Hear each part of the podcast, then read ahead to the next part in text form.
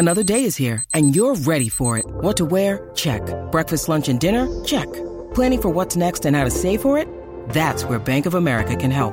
For your financial to-dos, Bank of America has experts ready to help get you closer to your goals. Get started at one of our local financial centers or 24-7 in our mobile banking app. Find a location near you at bankofamerica.com slash talk to us. What would you like the power to do? Mobile banking requires downloading the app and is only available for select devices. Message and data rates may apply. Bank of America and a member FDIC.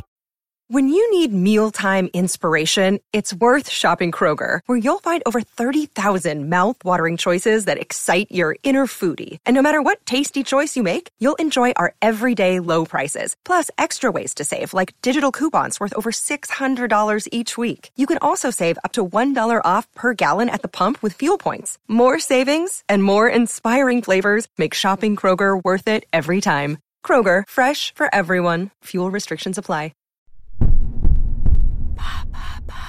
Pourquoi Sting est-il une légende de la musique?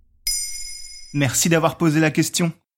À l'occasion de la sortie de son nouvel album The Bridge le 19 novembre 2021, nous nous sommes dit que c'était le moment idéal pour vous en dire un peu plus sur le leader du groupe Police, Sting.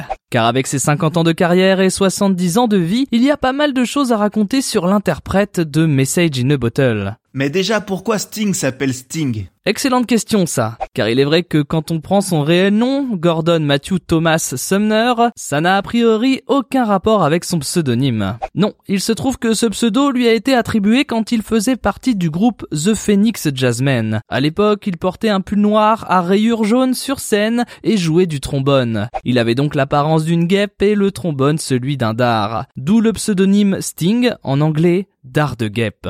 Et oui, comme quoi un look approximatif peut avoir un impact sur toute votre vie. Et quand est-ce qu'il a connu le succès? Il est vrai que le début du succès de Sting est indétachable du succès de son propre groupe, Police. Car à la fin des années 70, la formation pop-rock anglaise, dont il était bassiste et chanteur, aura été propulsée au devant de l'affiche grâce au single Roxanne en 1978.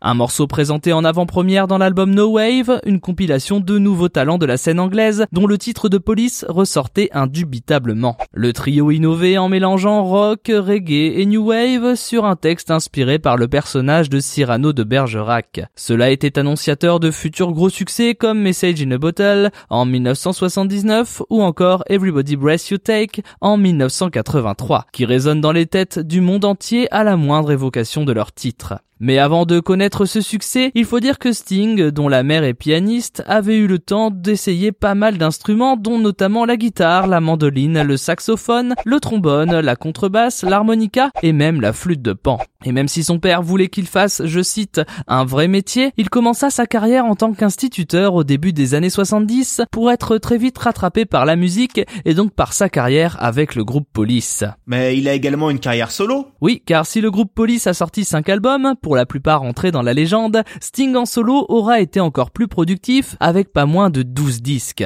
Et le succès n'a pas été moindre puisqu'il peut se targuer d'avoir remporté pas moins de 17 Grammy Awards tout au long de sa carrière, que ce soit avec ou sans police. Les ventes d'albums ne sont pas en reste puisque plus de 130 millions d'albums impliquant le chanteur ont été vendus dans le monde, 80 avec police et 50 en solo.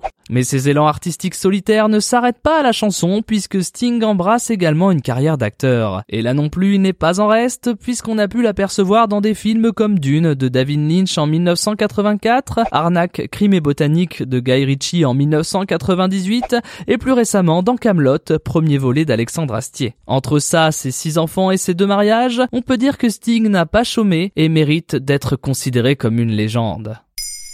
Maintenant, vous savez. Merci d'avoir posé la question. En moins de 3 minutes, nous répondons à votre question. Que voulez-vous savoir? Posez vos questions en commentaire sur les plateformes audio et sur le compte Twitter de Maintenant, vous savez.